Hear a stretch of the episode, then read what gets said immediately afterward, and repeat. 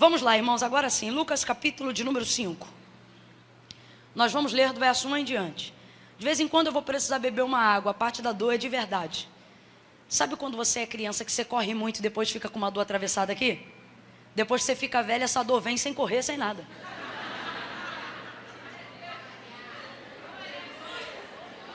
E eu não sei, não sei explicar, irmão, porquê, mas aconteceu. E ela tá me dando uma, um cansaço, uma falta de ar. Então, de vez em quando eu vou precisar beber água. E para eu não lembrar que eu tô com dor, você não fica me secando, não. Você faz o culto, você dá glória, você dá aleluia. Mas também não me ilude, não. Tipo assim, glória a Deus, eu tenho... Vai adorando né?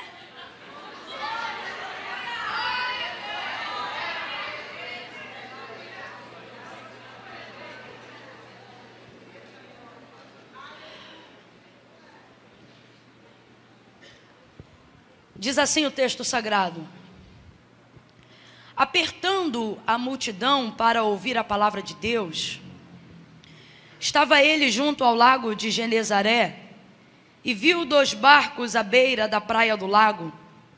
Mas os pescadores, havendo desembarcado, lavavam as redes.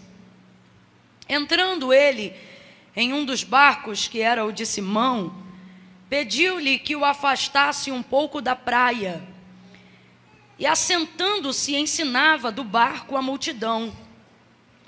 Quando acabou de falar, disse a Simão: Faze-te ao mar alto e lançai as vossas redes para pescar. Respondeu-lhe Simão: Mestre, havendo trabalhado toda a noite, nada apanhamos, mas sobre a tua palavra lançaremos as redes. E fazendo assim, colheram uma grande quantidade de peixes de modo que se rompia a rede, e fizeram sinal aos companheiros que estavam no outro barco para que fossem ajudá-los. E eles foram e encheram ambos os barcos, de maneira tal que quase iam a pique. Somente até aqui você diga amém por essa palavra. Amém, glória a Deus. Eu vou contar de um a três, quando eu disser três, eu gostaria que você liberasse uma palavra que determina o rumo profético daquilo que Deus nos confiou como verdade para a nossa vida essa noite. Quando eu disser três, você vai virar em direção à pessoa que está ao seu lado e vai dizer para ele ou para ela, desse jeito, puxa essa rede. Entendeu? Qual é a palavra? Puxa essa rede. Mas você vai falar em caráter imperativo. Sabe quando você percebe? Que alguém, por mais consciente que seja de que está fazendo a coisa certa, mas está tão cansado que precisa de uma palavra de ânimo, né? Uma palavra de ordem imperativa para dar o seu último gás ali e completar ou contemplar, melhor dizendo, o resultado que Deus proporcionou. Vai ser nessa mesma perspectiva, tá bom? Quando eu disser três, você vai dizer: puxa essa rede. O que, que você vai dizer? Mas é igual mãe quando tá dando uma no filho, entendeu? Puxa essa rede. É um, pegue na mão dele ou dela agora. É dois, Camila não gosta de fazer isso. Não gosta, não faça. O que não é por fé é pecado. Agora, se você crê, se você crê que estando em comunhão com seu irmão, até pecados lhe são perdoados, como diz a palavra, aperte com firmeza a mão dessa pessoa e mostra para ela que você até veio bonita, bonito, mas não veio aqui fazer uma social, não. Mostra para ele ou para ela que ele se assentou ao lado de um crente cheio do Espírito Santo de Deus, que tem buscado resposta. Aperte a mão dessa pessoa, dois e meio. Olha para ele ou para ela, três, diga. De novo, de novo, diga. Puxa essa rede, você está proibido de soltar aquilo que Deus colocou em sua mão. Aleluia. Oh, posso ouvir um amém? Posso ouvir um glória a Deus? Glória a Deus. Glória a Deus. A epígrafe, a parte em negrito, da maioria das Bíblias que tem epígrafe, aquele intitulado mais em negrito, em cima do contexto de cada capítulo, a maioria das que tem isso hoje aqui estão escritos, está escrito O milagre da pesca maravilhosa. O milagre da pesca porque de fato, de verdade, aquilo que Jesus fez nesse dia foi algo maravilhoso.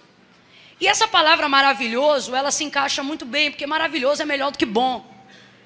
Maravilhoso é melhor do que ótimo. Maravilhoso é algo que, em tese, nem precisava tanto ser feito, mas a fim de que o nome de Deus fosse glorificado, a fim de que Jesus fosse visto como quem de fato era, realizou tal milagre. Você sabe, a gente leu junto aqui na narrativa do contexto, que na madrugada que antecedia essa manhã, ou na noite que antecedia essa manhã, eu digo alto da madrugada, né? Porque eles passaram a noite inteira e entraram na madrugada pescando, duas, três horas da manhã.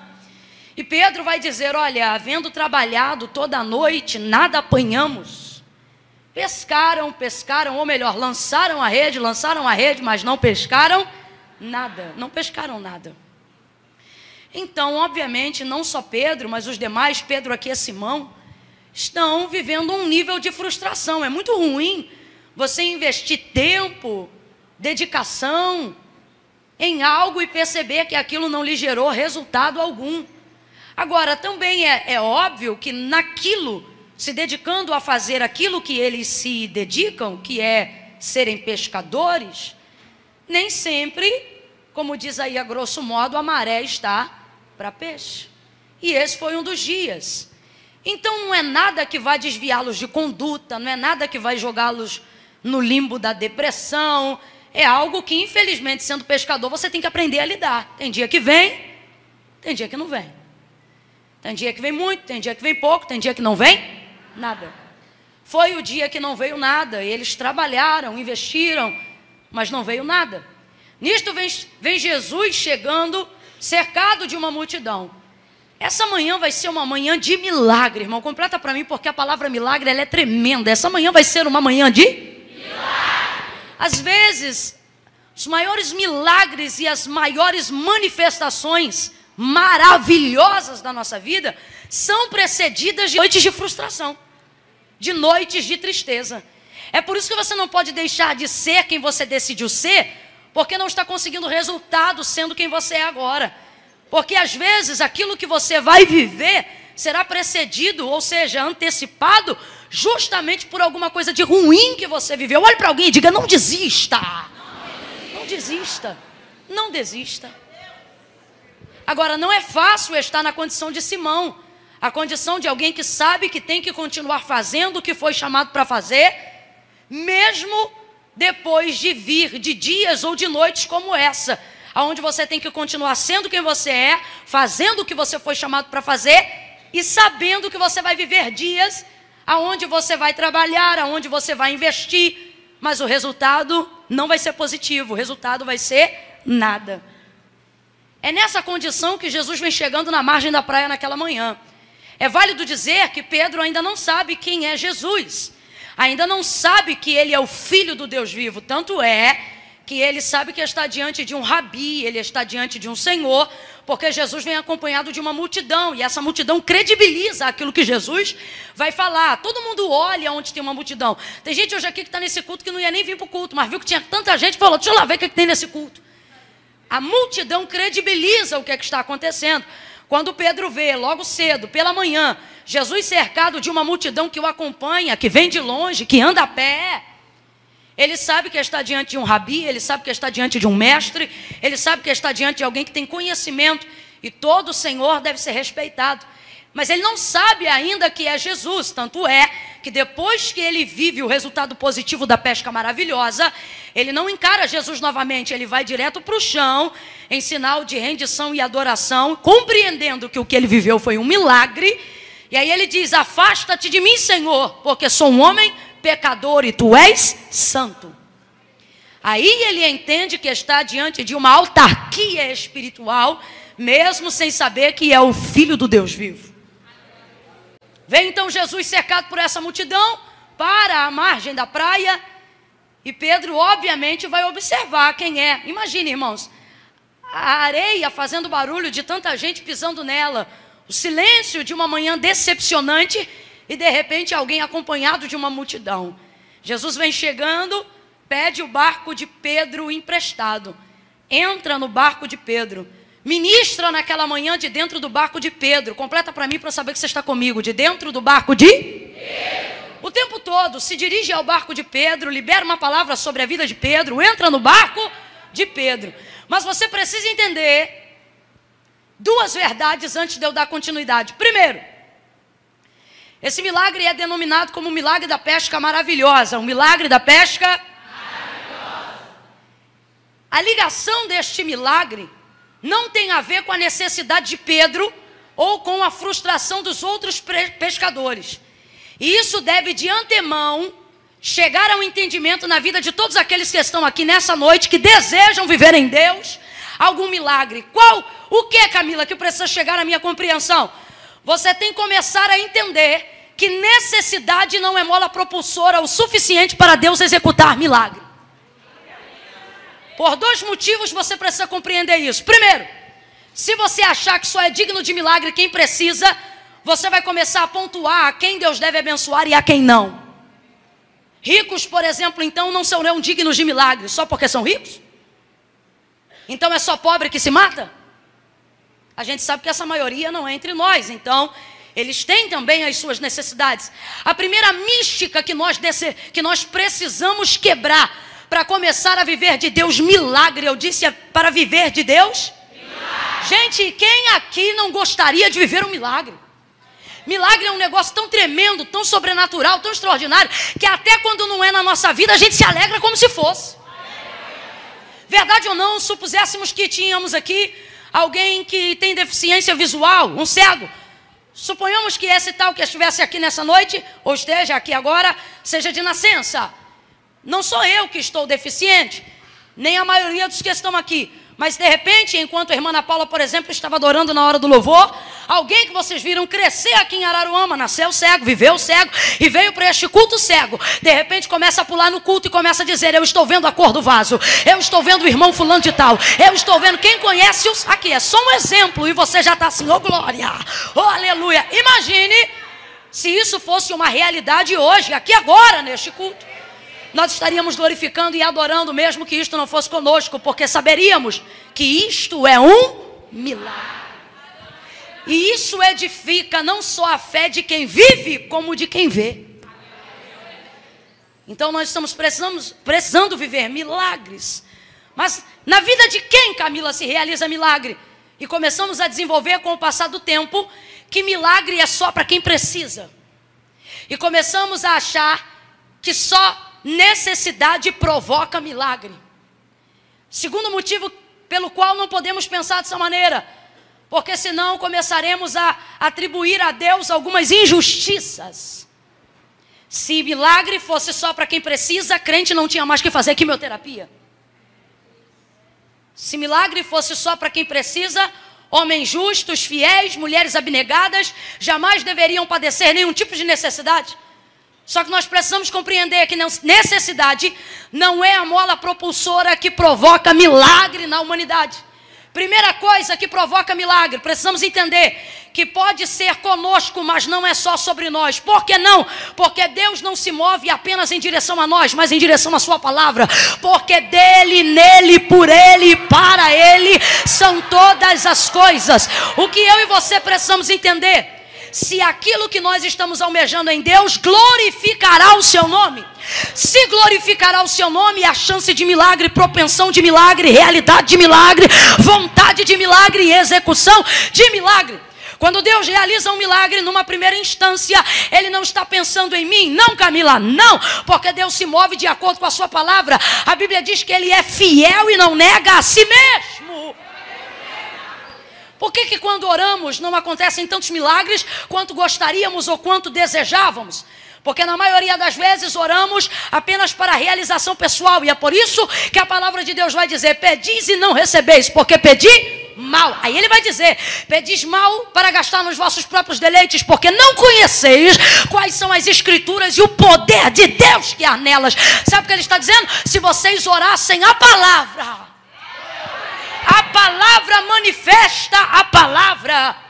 Não, Camila, não está tendo milagre porque não está tendo fé. Não está tendo milagre porque não está tendo provocação da palavra, invocação da palavra, aprendizado da palavra, manifestação da palavra. Não, Camila, mas para ter milagre tem que ter fé. Isso aí é secundário. A prioridade para a manifestação de milagre é a palavra. Não, Camila, mas se eu não crer, não acontece. Se você não tiver palavra, você não crê. O que eu estou dizendo é que quem não crê, não está crendo, não porque tem falta de fé, porque tem falta de palavra, porque se tivesse palavra, estaria crendo naquilo que Deus fala. Eu tenho procurado dizer para as pessoas corrigirem a perspectiva da sua fé. Nós conhecemos gente que tem fé, mas não está tendo fé na palavra de Deus.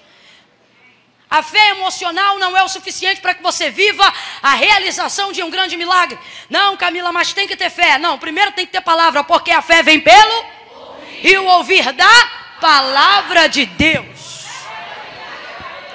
Gênesis capítulo de número 1 fica provado que Deus não precisa da minha fé para nada. Eu é que preciso da minha fé. Se eu creio, Deus pode. Se eu não creio, pode.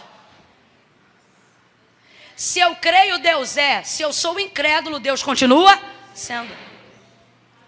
Então por que crer, Camila? Por que crer? Irmãos, Deus é. E a minha fé não é para dar para Deus poder de fazer nada. Porque se eu creio, Deus pode, quando eu não creio, Ele continua. Vamos lá para Gênesis 1 e disse Deus: haja luz. Quem foi que disse amém? Quando ele disse assim, está escrito lá, e disse Deus haja luz. Quem foi que disse? Hum, tá ligado. Algum anjo disse amém? O que aconteceu? Manifestação da palavra e disse Deus haja luz e houve luz. Então a minha fé não dá para Deus o poder de fazer nada. A minha fé me dá poder de receber o que Deus faz. Então, quando eu creio, quando eu creio, a palavra que eu creio manifesta sobre mim o poder de Deus. O poder de Deus. Então eu não posso andar por aí achando que milagre é só para quem precisa. Porque Deus quer fazer coisas maravilhosas no nosso meio. Dá uma olhada aí para quem está do seu lado e diga para essa pessoa: vai ser maravilhoso. Isso. Camilo, o que, que é maravilhoso? Maravilhoso nem sempre tem a ver com o que é necessário. Quem aqui já recebeu uma notícia que não esperava? Diga glória a Deus. É melhor do que viver sobre a expectativa de algo que está para acontecer. É ser surpreendido. Sabe do que chamamos isso? Chamamos isso de algo maravilhoso. E Deus está dizendo: se você a caminhar achando que precisa ter um grande problema para que eu faça um grande milagre, você vai andar só de acordo com a sua necessidade e não vai entender que eu tenho coisas maravilhosas para fazer na sua vida, a despeito sua necessidade. O que foi que Paulo escreveu, irmãos, aos Filipenses?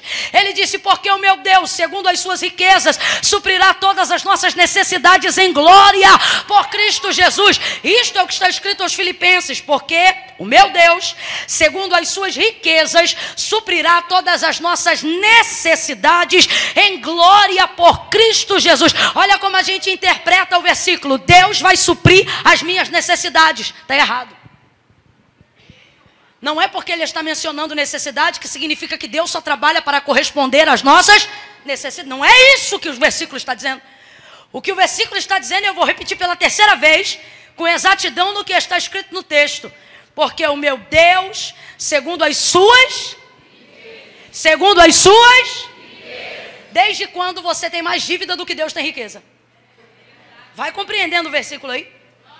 Porque o meu, ele não está dizendo que vai suprir minhas necessidades de acordo com as minhas necessidades. Ele está dizendo que vai suprir as minhas necessidades de acordo com as suas.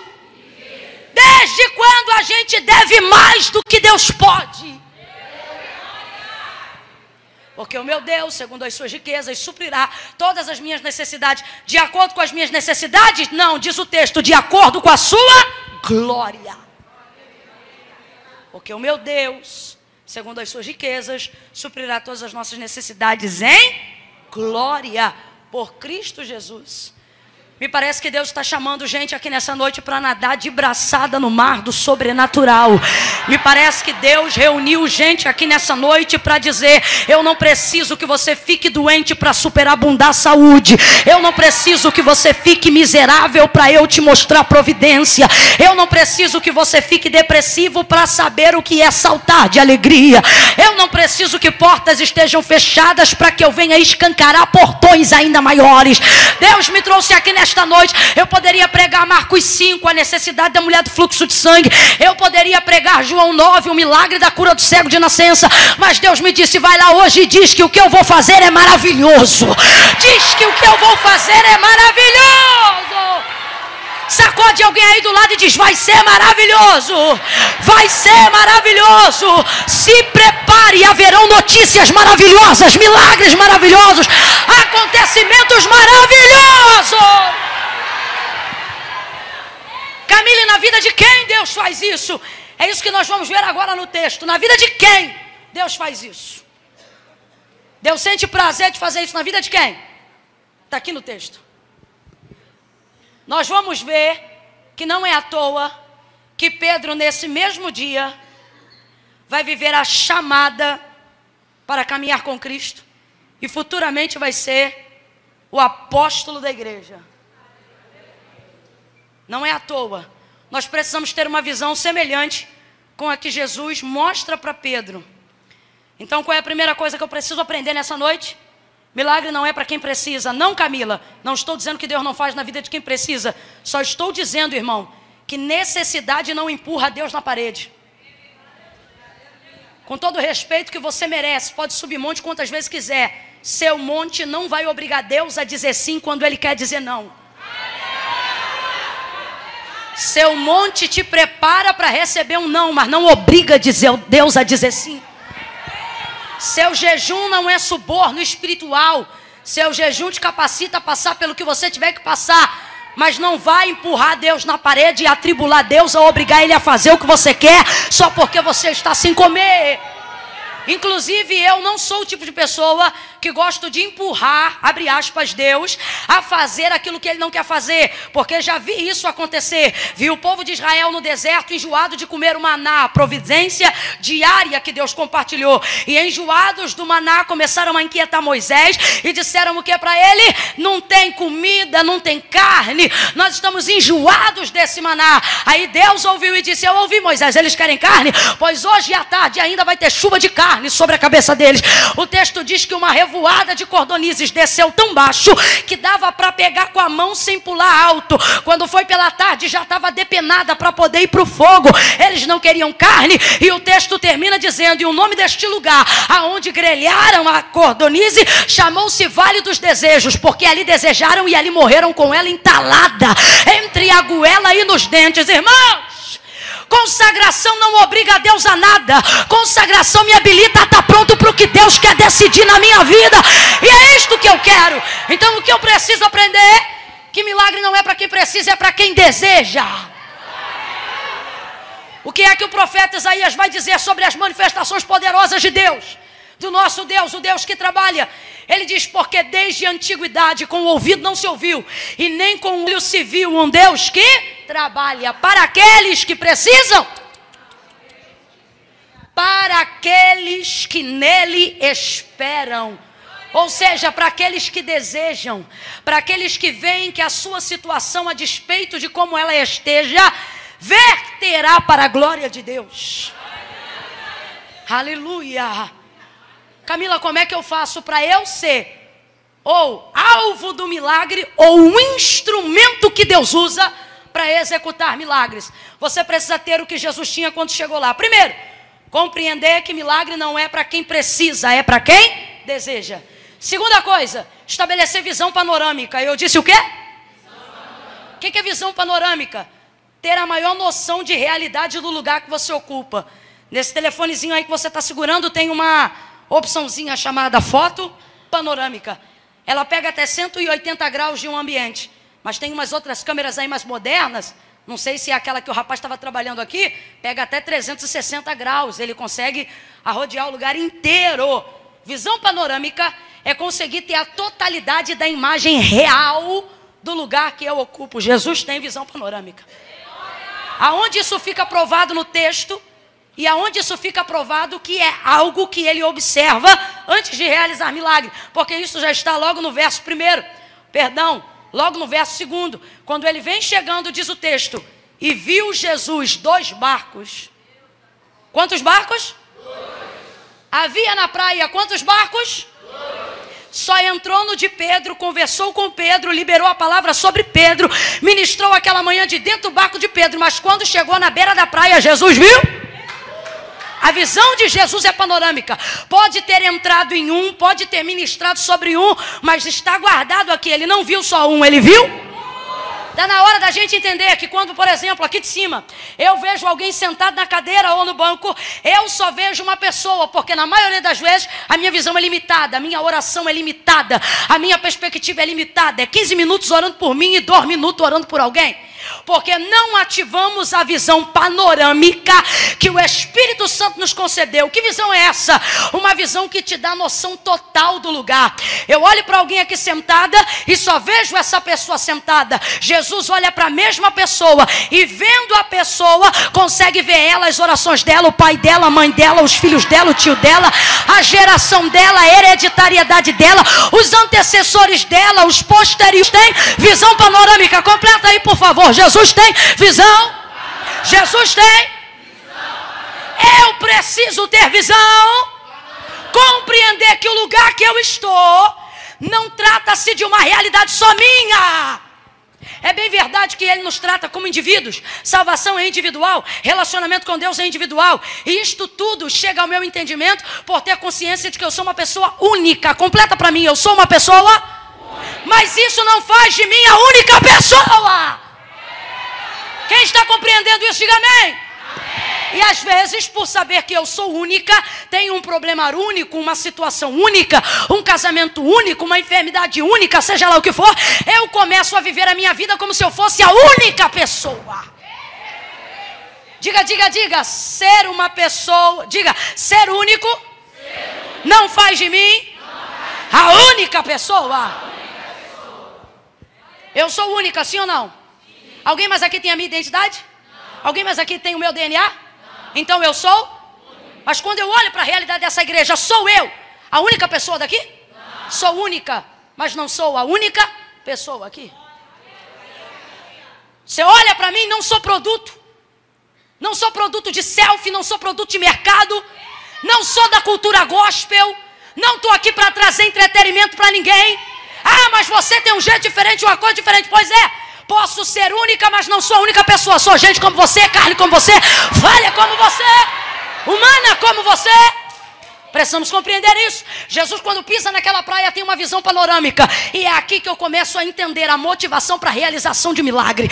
Quais são as pessoas que são usadas para viverem a realização de milagre? Oh, gente a quem Deus olha e vê que tem capacidade de visão panorâmica.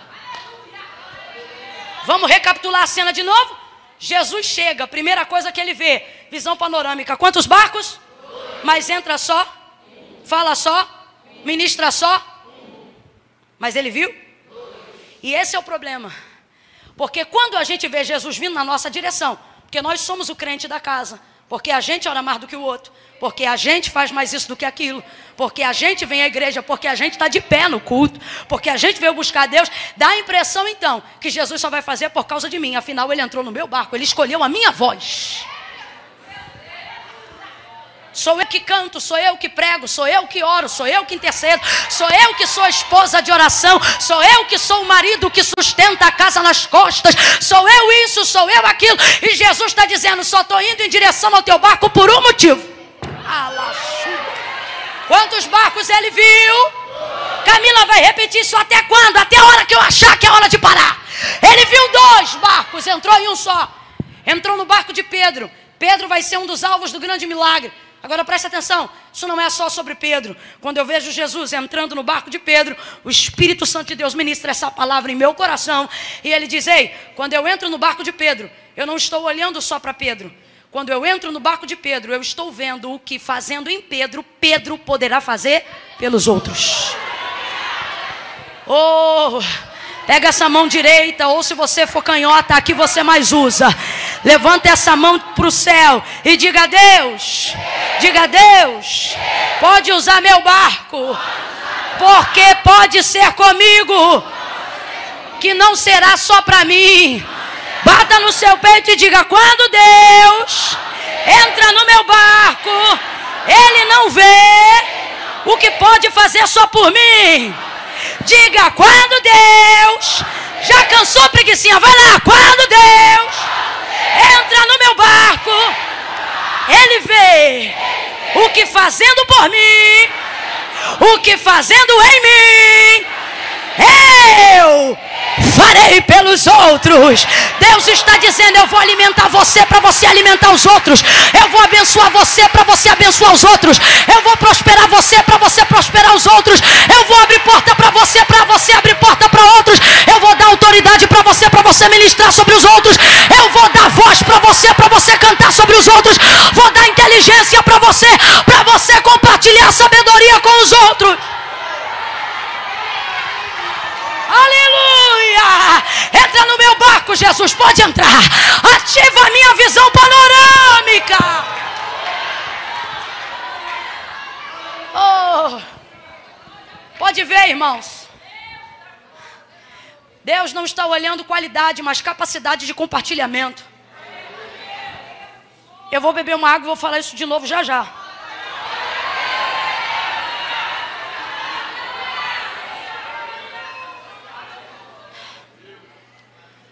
Deus não está olhando quem tem poder de qualidade, Deus está olhando quem tem poder de compartilhamento. Tem gente que é muito bom, mas canta só para ele, prega só para ele. Ministra só sobre ele, e ele acha que tudo gira em torno. Aí Deus vai lá e pega um que não canta metade. Quem aqui já viu gente que não canta nada? Fala a verdade. Fala aí, Ana Paula. É porque tu é crente. Tu canta. Mas tem lugar que a gente chega, irmão, que a gente diz, só Deus podia ter escolhido esse cabra. Deus tem um negócio com gente que tem capacidade de compartilhamento. Aí encheu de voz um, mas não compartilha, não libera, não abre. Se poupa dependendo do evento, da coisa, do tal. Aí vem o outro, rapaz. Fanho, estranho. Mas ele todo dia, Deus me usa, Deus. Eu sei que tu pode curar através da minha vida. Eu sei. Ah, irmão. Ele pode começar em dó, terminar em ré, não entender nada de fá.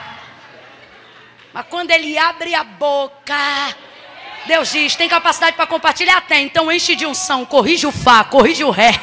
Vai, sobra de um lado, do outro. Porque tem visão panorâmica. Vamos lá, porque tem visão? Deus faz milagre na vida de gente que consegue ter visão panorâmica. Oh, irmão. Olha como é que Deus tem visão panorâmica. Gênesis 12, ele vai chamar Abraão. Eu olho para Gênesis 12 e só vejo Abraão. Deus olha para o mesmo Abraão e diz: Você é pai de uma grande. Mas eu olho e só vejo Abraão e Deus vê uma visão panorâmica. Deus está dizendo: Não é só sobre você, eu estou vendo tudo que você carrega. Eu estou vendo todas as sementes do seu ministério. Deus sabe que tem gente que veio nesse culto e até agora não orou por si mesmo. Está dizendo, Deus visita fulano, liberta fulano. Deus está dizendo, eu estou alinhando hoje aqui e estou trazendo coisas maravilhosas para quem está com a visão panorâmica ativada. Se eu fosse você, eu começava a ativar agora. Traz na tua boca o nome de gente que faz parte da tua vida, mas não está hoje aqui. E pede o Senhor para visitar. Deus, quando entra na minha vida, não vê só o que pode fazer na minha vida, mas vê o que fazendo na minha vida eu poderei fazer pela vida de outras pessoas através daquilo que Ele fez na minha. Eu só vou conseguir ter essa capacidade quando o Espírito Santo ativar em mim a visão. Posso entrar num barco, falar com um barco, mas ele entendeu que aquilo não era só sobre Pedro e Pedro também entende isso. Aí Jesus ministra naquela manhã de dentro do barco de Pedro. E está todo mundo ouvindo, porque, gente, é o verbo vivo feito em carne pregando. Irmão, se a gente enche igreja para ver gente de carne e osso que nem a gente, dá para a gente entender por que, que os outros iam sem dinheiro de passagem, sem comida na marmita, a pé, de sandália furada. Ô, oh, mano, eu sou do tempo que eu tô, tô tão apegado, eu era tão apegado e sou tão apegado a ouvir Deus falar, mas é que eu era tão, tão tanta dificuldade financeira que tinha dia que a gente só ia eh, com o dinheiro da passagem da volta, ia a pé para voltar de ônibus, porque eu voltava cansado de ter orado, de expulsar demônio, feito um monte de coisa, de um trabalho de oração à tarde que a gente tinha. E aí eu me lembro que na hora da oferta, às vezes eu me empolgava e botava na salva o dinheiro da oferta. Aí depois eu não tinha coragem de pedir para o tesoureiro de novo, ficava quieta. Quantas vezes, gente que ficava 30, 40 dias sem ir para a igreja, ia na igreja no dia que eu entreguei a passagem de volta. Ou gente que morava do lado da minha casa dizendo que é carona, eu falo, olha, eu, eu vou aceitar, eu vou aceitar. Eu entendia que era providência de Deus, mas às vezes não tinha carona e eu vinha a pé e eu tinha que voltar a pé mas eu voltava alegre, irmão, voltava poderosa. Eu andava na rua, demônios fugiam da minha presença, tomada da presença do Espírito Santo de Deus. Abraçava a gente no caminho, profetizava sobre a vida do outro. Quantos sinais, quantas coisas eu já vi voltando a pé para casa, comendo poeira no meio do caminho, depois de estar cheio do poder de Deus. E por que que isto acontecia? Porque a gente ia para ver Jesus, receber de Jesus, falar com Jesus, tomar posse de Jesus. E era assim que o povo ia. Então imagine a expectativa. Terceira coisa, eu preciso gerar expectativa, porque eu já disse aqui qual é a premissa. Milagre não é para quem precisa, é para quem deseja.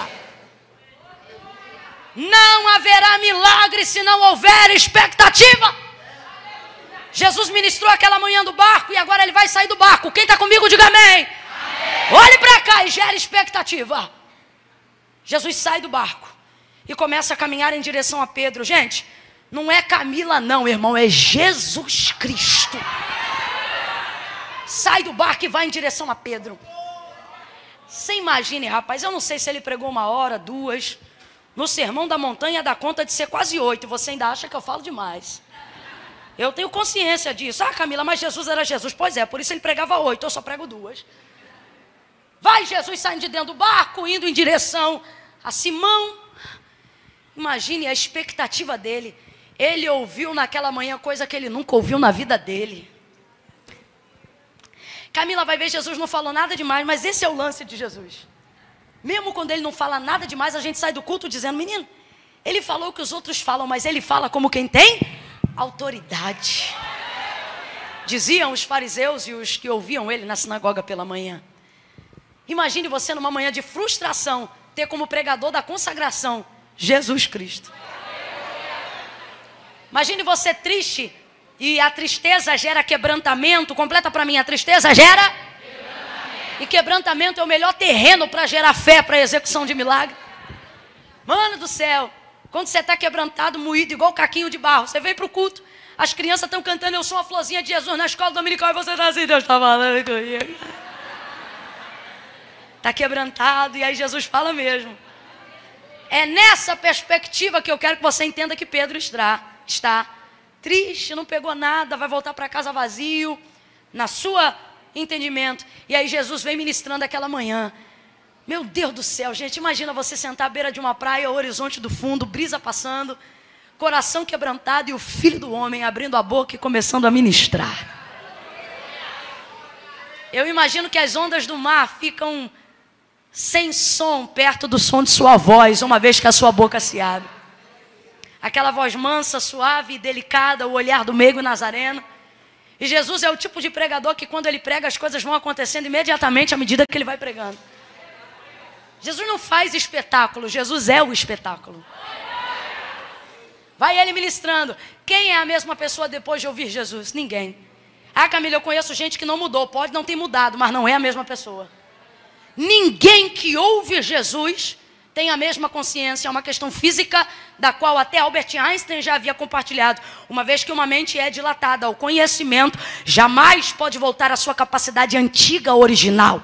Assim era a mente de qualquer pessoa que chegava ao conhecimento de quem era Jesus Cristo. Jesus ministra naquela manhã, Pedro ouve, e agora ele vai gerar uma expectativa. Ele não sabe que Jesus é o Filho do Deus vivo, mas ele sabe que está diante de um homem que tem crédito, que tem autoridade, que todos o ouvem quando ele fala. Ele está diante de alguém que faz ele sentir alguma coisa, enquanto ele está ouvindo, afinal, é o Verbo vivo feito em carne, a luz que resplandece nas trevas, e as trevas não prevalecem contra ela. Depois depois que ele termina de ministrar, vem descendo do barco. E é isto que eu quero que você entenda. Pessoal do telão, presta atenção. É isto que eu quero que vocês entendam. A expectativa de Pedro agora vai a pico, irmão. Vai lá em cima. Por quê? Porque ele desceu do barco e está indo em direção a Pedro. É aquela hora que você está num culto e você falou um monte de coisa em casa, pensando assim: Deus podia mandar alguém para falar comigo hoje. Daqui a pouco tu ouve uma marcha na igreja, quando tu vê, tá vindo em tua direção. Você gera expectativa, é comigo, é para mim. Aí quando você pensa que é Deus, Deus fala. Aí quando você pensa que é o profeta, Deus vai lá no, no escondido do teu coração. Quem aqui já tomou susto quando Deus tomou o profeta e disse assim, não foi assim que tu disse? Uma coisa que não foi nem falada com a boca, só no pensamento. Não foi assim que tu pensou? Aí ele diz, foi, meu Deus. Expectativa é gerada. Jesus vem em direção a Pedro. É aquela hora que o coração parece que para de bater no peito e começa a bater no pescoço. Pressão arterial vai a pico, irmão. Vem Jesus chegando. Pedro não sabe que é Jesus, mas sabe que está diante de um homem que merece expectativa. Aí ele olha para ele e diz assim: vai dar para ele uma palavra. Vamos lá, gente, completa para mim. Vai liberar sobre ele uma? Uma palavra. Uma palavra. É esse mesmo Pedro que depois de chamado, pouco mais de um ano mais à frente, já andando com Jesus, Jesus olha para ele e diz assim: O que os homens dizem que eu sou? E aí alguns disseram: Olha, uns dizem que tu és João, outros dizem que tu és Elias. Aí ele disse: Vocês, quem dizem que o filho do que eu sou? Aí Pedro toma a palavra e diz assim: Ora, tu és o Cristo, Filho do Deus vivo. Aí Jesus vai dizer: Nem carne nem sangue te revelou, mas o Pai que está no céu. Passa um pouco mais de tempo, naquele dia Pedro está iluminado, cheio da revelação. Aí Jesus vai trazer um sermão duro, nesse dia não vai operar milagre nenhum. A multidão que o seguia começa a sumir, começa a sair, e só ficam os doze.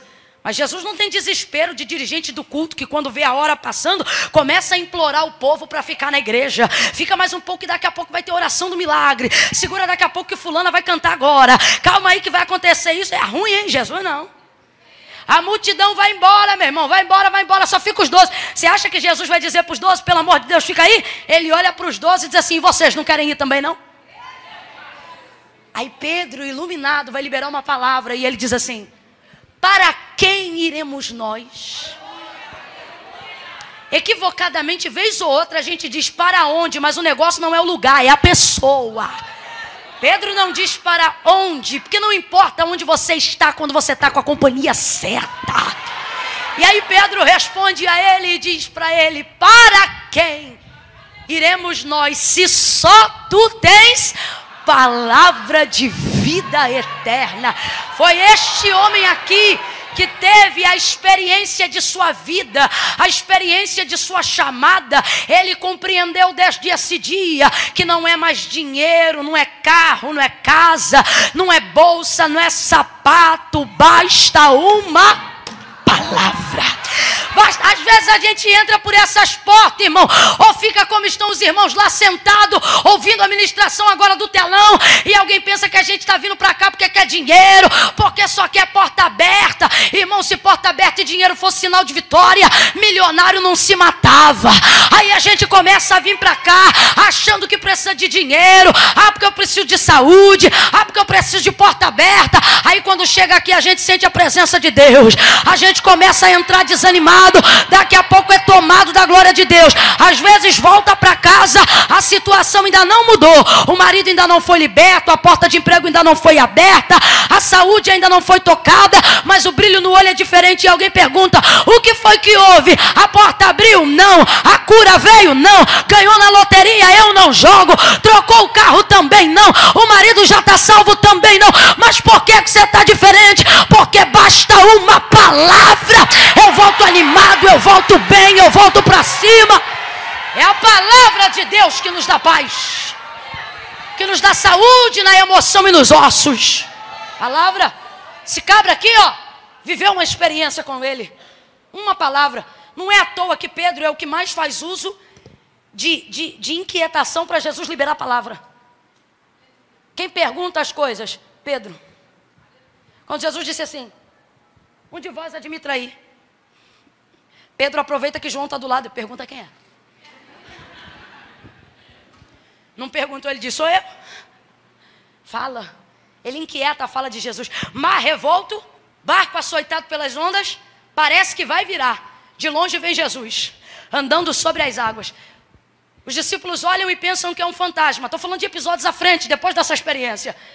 Aí olham, começam a gritar: Ah, é um fantasma! Aí Jesus diz: Filhos, tenhas paz, sou eu. Não temais. Aí Pedro vai para a proa do barco e diz assim: Se és tu mesmo, manda-me ter contigo sobre as águas. Sabe o que ele está dizendo? Se é o Senhor mesmo, libera a.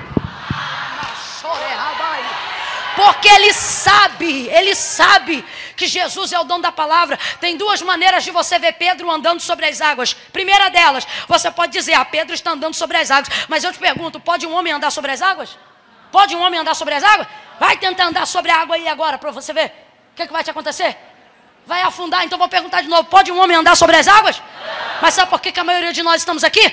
Porque podemos afundar sobre as águas, mas jamais afundamos quando andamos sobre a palavra. Pedro está andando sobre a palavra. Pega a mão de Deus que eu estou sentindo graça aqui, irmãos. Segura a mão de alguém, perdão aí agora.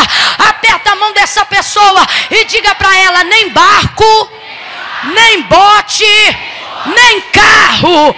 Sacode ele ou ele diz: basta uma palavra. Cria expectativa na palavra, creia a palavra, viva a palavra, pregue a palavra, cante a palavra, ande sobre a palavra. Você só precisa de uma palavra. E eu sei que você sabe disso. Você não ia ficar em pé aqui se não soubesse disso. Você não iria gerar expectativa nessa noite se você não acreditasse nisso. Palavra. Um centurião encontra Jesus. E ele tem um soldado acamado, enfermo, quase à morte. Aí ele diz assim: Senhor, a minha situação é essa, e conta a situação do soldado dele. Aí ele diz assim: Eu vou lá na sua casa, vou impor as mãos sobre ele, para que ele seja sarado. Aí ele diz: Eu não sou digno de que tu entres debaixo do teto da minha casa mas sou um homem de autoridade, reconheço a autoridade e sou sujeito à autoridade.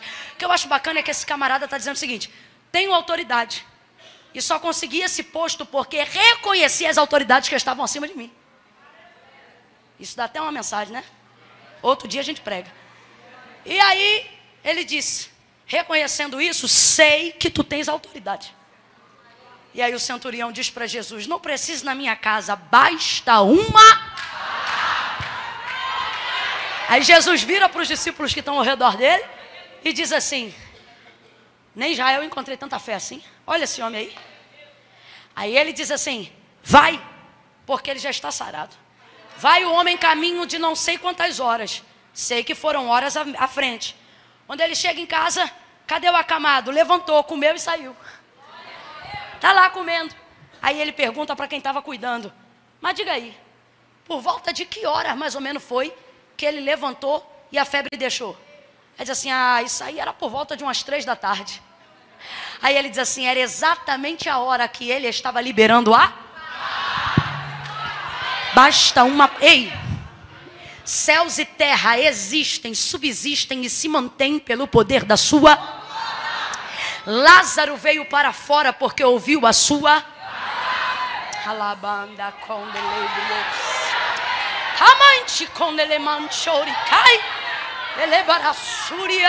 depois da morte de Moisés, o Senhor diz a Josué que não tenha medo. Ele diz: Olha, não tenha medo.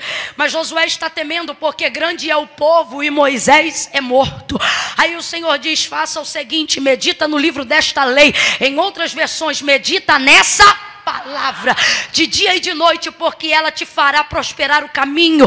Tu serás bem-sucedido em tudo, e a parte que eu mais gosto, e ninguém te poderá resistir todos os dias da tua vida. Palavra, palavra, palavra. Se você abrir seu coração para esta palavra, a porta que você almeja já vai estar aberta. Palavra, palavra, palavra que não volta vazia, antes vai e faz aquilo que lhe apraz. Disse Davi: Quero chegar mais perto do Senhor. Como purificará o jovem o seu caminho? Disse ele, observando conforme a sua palavra, andando em meio ao escuro, como é que eu faço? Lâmpada para os meus pés e luz para o meu caminho é a tua palavra. O diabo vai tentar Jesus com algumas coisas e diz: Se tu és o filho de Deus mesmo, faça com que essas pedras se transformem em pães. E como é que Jesus respondeu? Nem só de pão viverá o homem, mas de toda a palavra que sai da boca de Deus. Palavra! Gere expectativa na palavra. Creia na palavra. Confie na palavra. Sabe por que, que eu estou aqui, gente? Porque eu acredito na palavra. Eu como da palavra, bebo a palavra, vivo a palavra. A palavra que mantém a minha casa, a palavra que mantém os meus dias. A palavra que mantém a minha estrutura. Pode ter certeza, no dia que tudo desabar, é porque a minha fé na palavra desabou antes de que você visse tudo cair. É a palavra que nos sustenta, é a palavra que nos coloca de pé. O que faz a gente ser traído e não trair é o temor pela palavra. O que faz a gente continuar a amar quando a gente não é amado é continuar amando a palavra. Precisamos aprender a gerar expectativa. Tem gente aqui que está dizendo assim: Ah, Camila, eu não tenho nada. Aí eu te pergunto: Tens uma promessa? Ah, eu tenho de Deus uma palavra. Então tu estás melhor do que merece.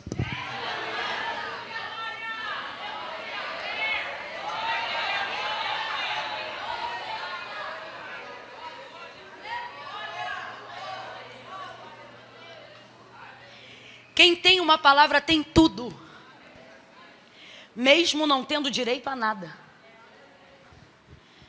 Há alguém aqui nessa noite que possa pensar: ah, eu tenho aí uma promessa. Irmão, se você tem uma promessa, você está melhor do que muita gente imagina. Precisamos entender que realizações maravilhosas dependem de uma expectativa maravilhosa. Maravilhosa. Tem que ter expectativa.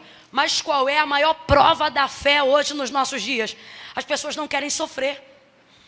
Então elas fazem, elas trabalham da seguinte maneira: não coloque expectativa nas coisas. Isso é papo de frustrado.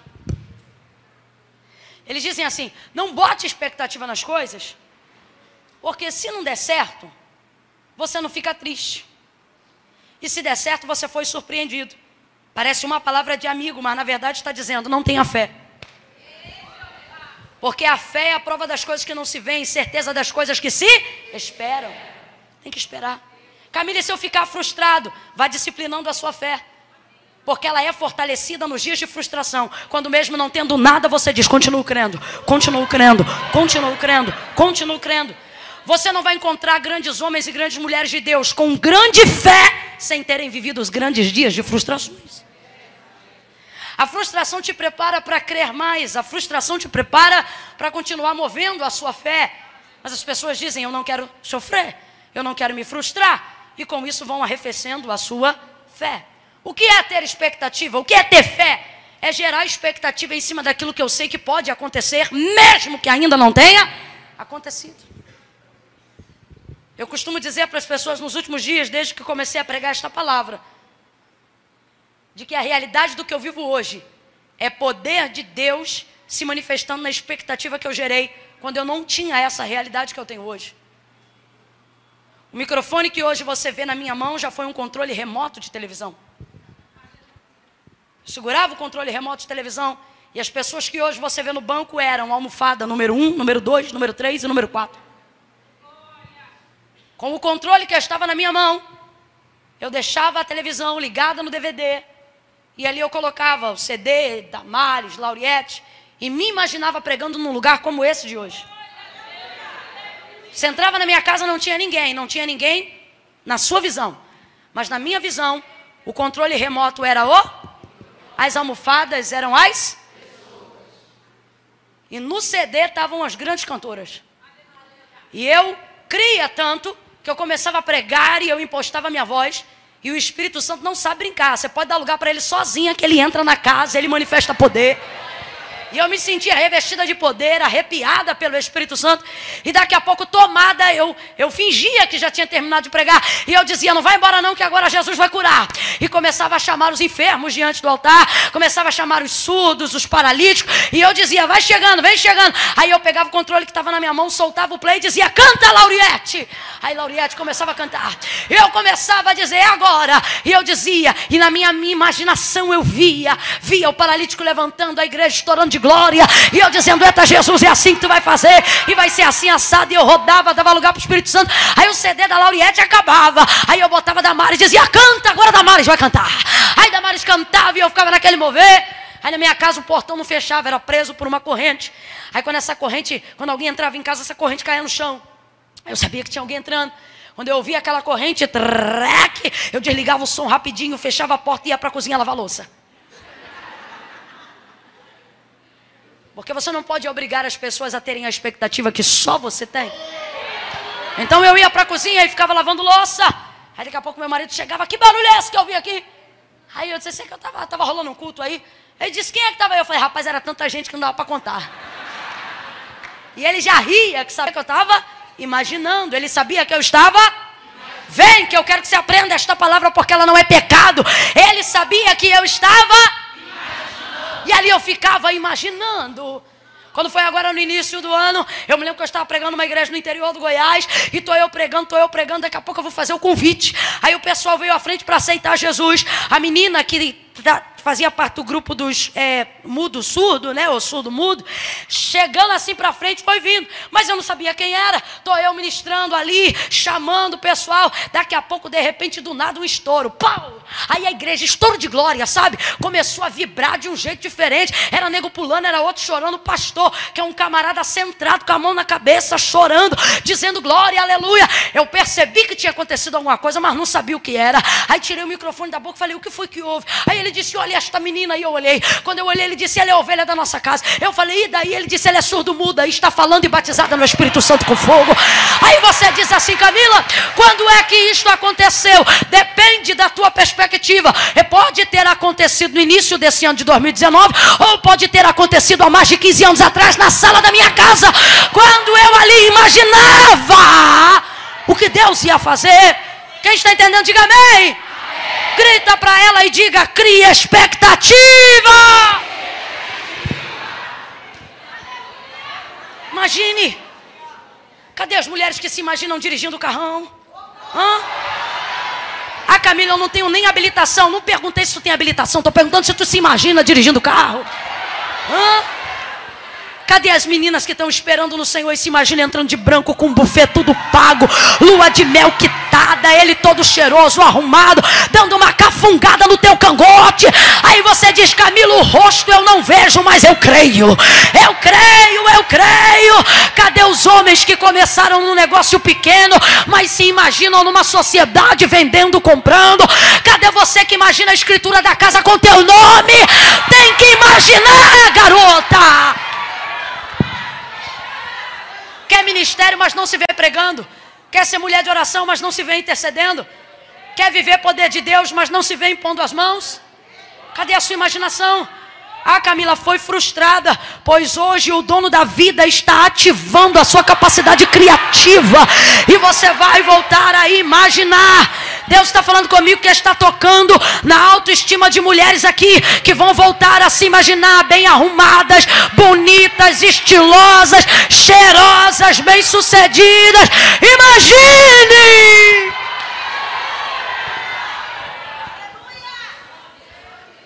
Oh, aleluia! Expectativa. Pedro vai criar uma expectativa. Fecho aqui porque é caminho para concluir.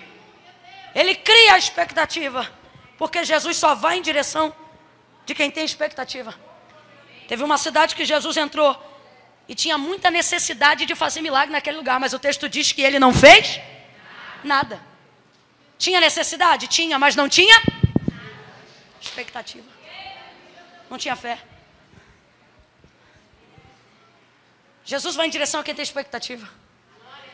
É por isso que naquela casa Deus pode abençoar todo mundo, mas fala só contigo. Porque Deus sabe que você tem consciência da expectativa do que Ele pode fazer. Jesus sabe que a pessoa mais dinâmica ali é Pedro, isso é óbvio. Não é à toa que chamou a muitos, mas escolheu só Pedro. Naquele dia. Vai em direção a ele, vai liberar sobre ele uma palavra. Vamos lá, gente, vai liberar sobre ele apenas uma? Porque nós entendemos que basta uma. E eu sei, tenho tanta certeza disso, de todos vocês que estão aqui, que vocês vieram aqui gerando expectativa numa. Alguém disse, vai ver fulano, você diz, fulano eu vejo na internet, vou ver a palavra de Deus. Né? Palavra. Eu tenho tanta certeza que você gerou expectativa aqui. E essa é a parte mais complicada. E rompendo ela, sei que você vai romper tudo. Qual é a parte complicada, Camila? Quando você sabe que Deus tem palavra, pode palavra, libera a palavra, rompe pela palavra. Quando você está pronto, gerando expectativa pela palavra. Você vem num culto como esse, gerando expectativa na palavra, porque basta uma palavra. Aí você chega aqui com situações antigas, mal resolvidas, coisas que você já tentou dar jeito e não conseguiu, coisas que você já resol tentou resolver e não conseguiu. Então você gera uma expectativa de que Deus fale alguma coisa sobre essas coisas. Uma coisa que venha dar solução definitiva e não paliativa. Então você vem para um culto desse cheio de expectativa, dizendo: Deus vai usar essa menina. Eu creio que Deus vai falar comigo. Deus vai falar no louvor, Deus vai falar pela vida do pastor. Ah, Deus vai falar comigo. E fala mesmo. O grande lance é isso aqui, ó. É quando você sabe que ele tem palavra e você está com a expectativa pronta. E aí ele vem chegando na tua direção e você está cheia de questionamentos. Por exemplo, é hoje que eu vou saber se eu vou, se eu saio de casa ou se sai ele. É hoje que eu vou saber se eu vou ou se eu fico. É hoje que eu vou saber se eu abandono o ministério e vivo só a vida empresarial ou se eu vivo só o ministério e abandono a vida empresarial. Você quer vir para resolver? Jesus, eu sei que tu tens a palavra. Aí gera expectativa. Você está cheio de expectativa e vem ele com a palavra. Normalmente a nossa expectativa é a de que ele vai mandar a gente fazer uma coisa que a gente nunca imaginou. Jesus vai falar o que nunca falou. Tem gente que saiu de casa hoje dizendo assim: rapaz, hoje Jesus vai sacudir comigo de um jeito que eu não vou lembrar nem do meu nome. Aí quando você chega nesse culto, você ouve Jesus fazendo a mesma coisa com Pedro, fazendo a você. Veja, Jesus indo em direção a Pedro, ele tem a palavra que muda tudo. Pedro tem a expectativa para receber a palavra que muda tudo. Quando ele vem chegando em Jesus, a palavra que era para mudar a realidade daquela manhã, a palavra que era para dar um ultimato naquela frustração, começa dizendo: Voltai. E eu queria ser crente igual essa irmã que disse glória. Porque é complicado quando você gera uma expectativa surreal em cima de algo que você quer resolver. E Jesus, se quisesse, podia ter mandado lança a rede na areia. Ia pegar peixe, sim ou não? Sim, sim ou não? Porque você sabe que Ele é o dono da palavra. Mas não. Ele chega para Pedro e diz: Voltai. Aonde? Ao mar alto. Mas eu estava lá. Volta lá. E lançai a vossa rede para pescar. É complicado quando você gera expectativa de que Jesus vai mudar o teu resultado e ele manda você repetir o mesmo método. Vou falar aqui a grosso modo e todo mundo vai entender. É complicado quando você sabe que está diante de alguém que pode resolver a hora que quiser a tua vida. E de vez virar a página, ele diz: volta um capítulo. Ah, Vou falar mais rasgado e todo mundo vai entender. Sabe o que, que Jesus está dizendo para Pedro? Volta e continua a fazer o que você já estava fazendo antes de eu chegar aqui. Sabe o que, Jesus está dizendo para Pedro, gente? O mesmo que está dizendo para nós hoje aqui. Não é porque não deu certo que significa que você esteja fazendo do jeito. É emanta calash. Eu sei que tem gente aqui gerando expectativa de coisas maravilhosas, mas a impressão que dá depois de estar orando desde 2017, depois de ser convertido, sei lá de quanto tempo, vendo que o teu ministério não rompe, que tua casa não rompe, que coisas na tua vida ainda não mudou. Em dado momento você vem para um culto como esse porque vem alguém de fora, cria expectativa e você pensa: hoje Jesus vai falar o que nunca falou, vai dizer o que nunca disse, vai entrar onde nunca entrou. É complicado quando você mantém a fé lá em cima, mas ele traz uma palavra, uma palavra que te traz a realidade de ter que continuar a fazer o que você já vinha fazer. Vou falar aqui de um jeito que todo mundo vai entender. É complicado quando você quer que ele mude o resultado e ele diz que vai fazer isso sem que você altere o método. Olha o que, que Jesus está mandando dizer. O que, que Jesus está falando para Pedro.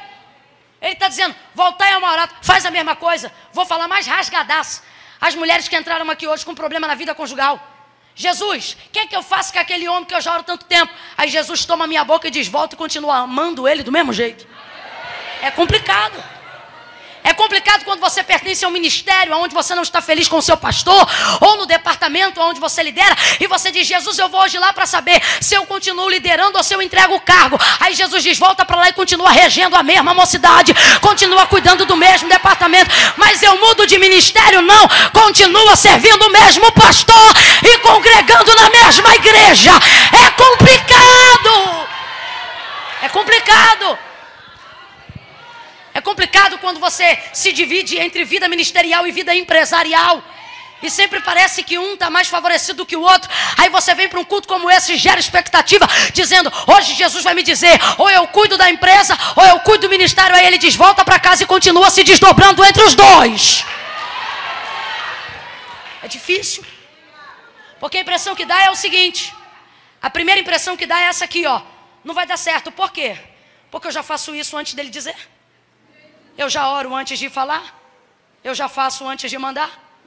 E tudo que eu fiz até hoje ainda não gerou resultado. Completa para mim, por favor. Tudo que eu fiz até hoje ainda não gerou?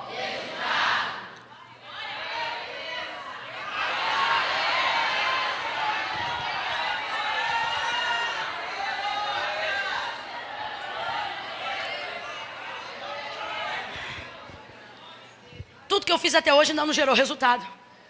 Você pensa assim, então não adianta fazer mais a mesma coisa. Você está orando e ainda não foi salvo, está jejuando e ainda não foi liberto, está ofertando e a porta ainda não abriu. Aí você vem para cá e diz: Jesus muda o resultado. Aí ele tenta te convencer disso aqui, ó. Vou mudar o resultado, mas só se você continuar a praticar o mesmo método. É muito difícil, porque você pensa o seguinte: que o seu método é tão arcaico que é por isso que não está gerando resultado. Então você quer resultado e para isso você tenta uma resposta que te faça mudar o método. Aí Jesus vem hoje aqui para dizer: não quero que você mexa no método, sou eu que vou mexer no resultado. Jesus! E até lá eu faço o quê? Olhe para alguém e diga: continue no mesmo método. Continue orando, continue jejuando, continue adorando, continue gerando expectativa. Olhe para cá, gente, eu fechei a Bíblia e eu estou encerrando de verdade. Precisamos aprender, sobretudo nessa geração que nós estamos vivendo, onde o mundo está tão esquisito, que nem tudo que está dando certo significa que está sendo feito do jeito certo. E nem tudo que está dando errado significa que o jeito de fazer esteja errado. Deus trouxe gente hoje aqui para dizer: não é porque está dando errado que não significa que você não esteja fazendo a coisa. Continue no método que Deus te deu. Olhe para mim. Vocês que estão aí no telão, Deus está dizendo: não altere o método que eu te dei só porque você ainda não teve o resultado que espera.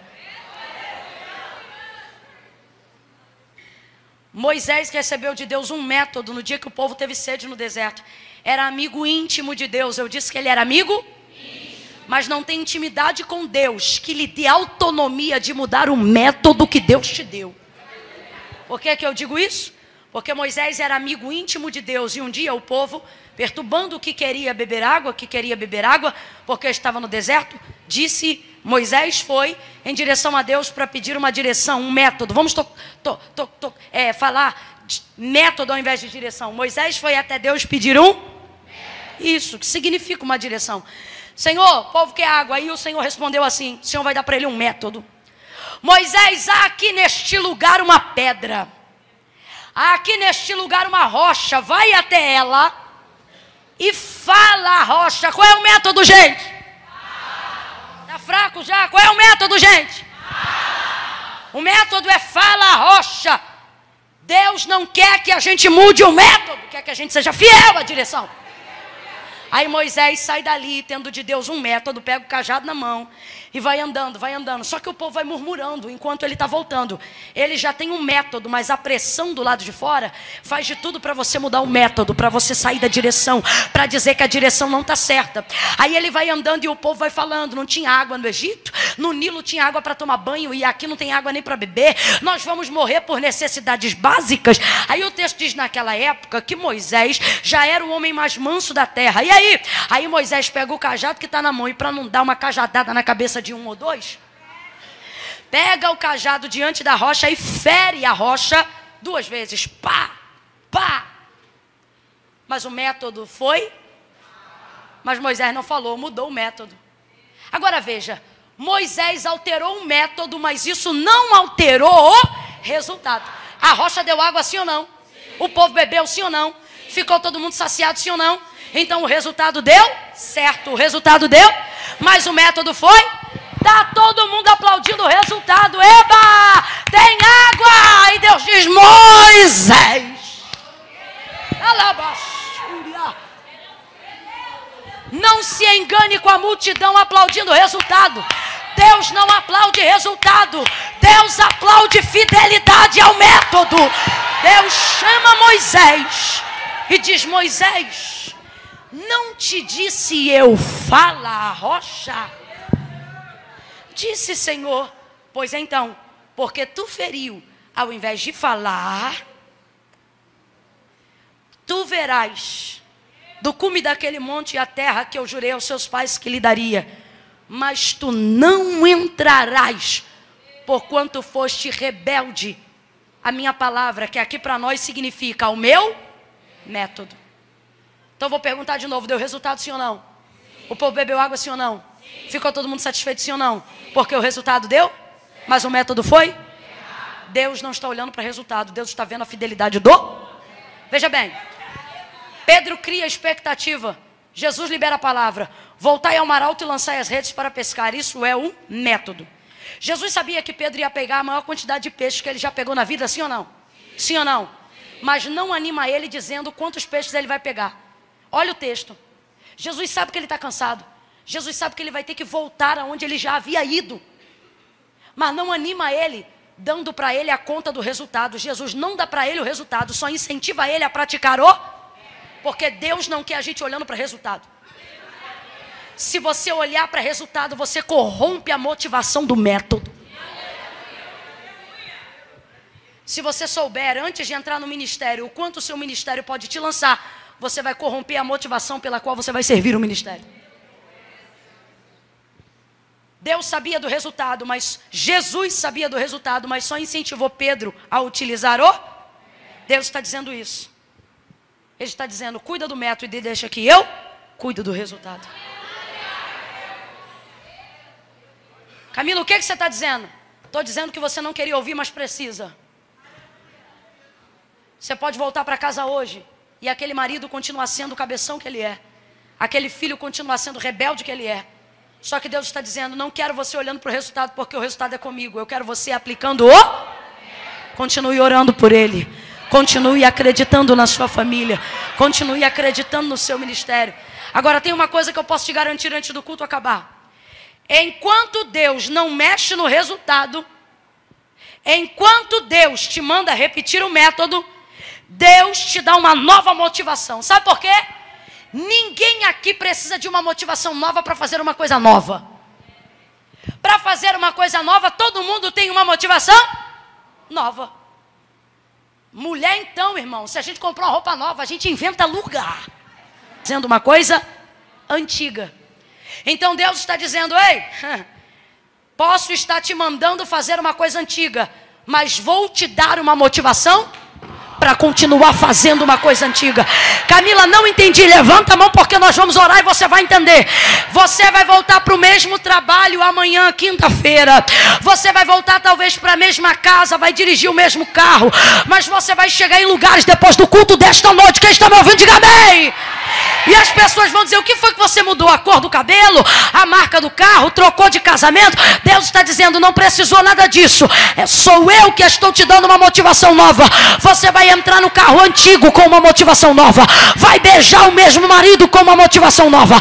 Vai voltar para o trabalho antigo com uma motivação nova. Quem acredita nisso? Levanta as duas mãos para o céu, porque eu ministro sobre a tua vida uma expectativa nova. Deus não precisa trocar você de marido, Ele vai te dar uma vida nova com o casamento antigo. O marido é o mesmo. Oh, aleluia! Filhão! Você não precisa de motivação nova para começar ministério. Você precisa de motivação nova depois que você está um tempão nele. Para não virar no automático. Aqui. Hum. Quanta gente acha que por conhecer o método pode manipular o resultado? É gente que está corrompendo o resultado. Porque botou o método no automático. Já não tem uma motivação nova.